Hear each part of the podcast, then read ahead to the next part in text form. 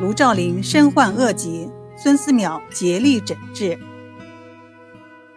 公元六七零年，已经九十多岁高龄的孙思邈接待了一位三十多岁的中年人，此人即是初唐文坛四杰之一的卢照邻。卢照邻字生之，号悠悠子，原籍幽州范阳，就是今天北京大兴一带。当时为四川新都县尉。这一年，他因事进京，因此。二人才有机会相遇。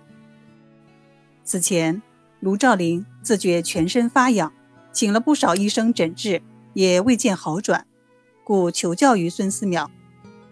孙思邈当即为他切脉，看过肤色和脸色，又让卢照邻脱下衣服检查了痛痒的部位，然后告诉他：“你果然患有恶疾啊！”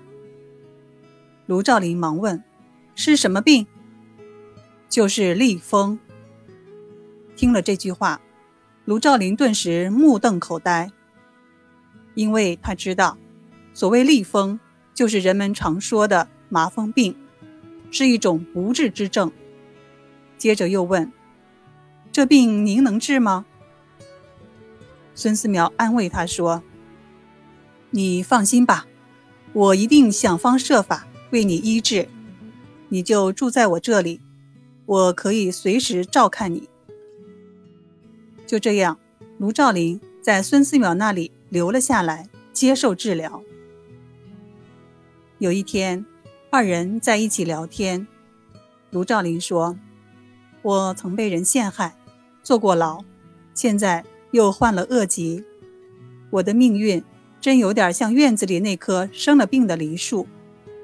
前日。”我把我的感想写成了一篇文章，取名叫《病梨树赋》，请老师过目指教。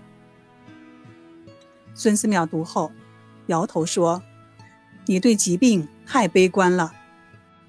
形体有可愈之疾，天地有可消之灾。我前后医治过六百多个痢风病人，其中有十分之一恢复了健康。”贞观年间，我把一位重病人带进太白山，按时给他喂药，亲自给他料理生活。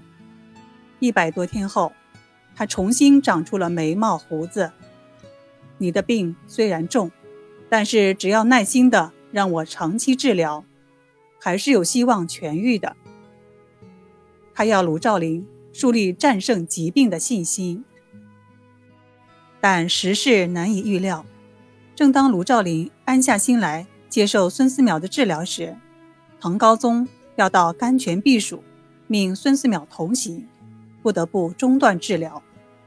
卢照邻也回到四川新都。不久，孙思邈又告老还乡，从此两人天各一方，未再见面，仅有书信来往。大概五年以后。卢照邻以病辞官，到太白山养病。此时，他的病情越来越严重，麻风病的各种症状更多的显露出来。开始是一只手麻木，后来一只腿也难以行走了。可他却听信了当地一个道士的蛊惑，服了他的仙丹。所谓仙丹的主要成分是有毒的汞、砒霜。钱不但没有治好他的旧病，反而使他得了新病。他痛苦不堪，写下了《五碑》《世集文》等作品来叙述自己的不幸。公元六八二年，孙思邈过世的消息，更给了他精神上新的打击。不久，他的病情进一步恶化。他想。与其全身溃烂、苟延生命，还不如及早了却一生。于是，在一个秋风萧瑟、落叶纷飞的黄昏，投水而亡，年仅四十多岁。孙思邈虽然未能治好卢照邻的痢风病，但是他手疗六百痢风病人，尽心竭力为卢照邻诊治恶疾的故事。千百年来被传为佳话。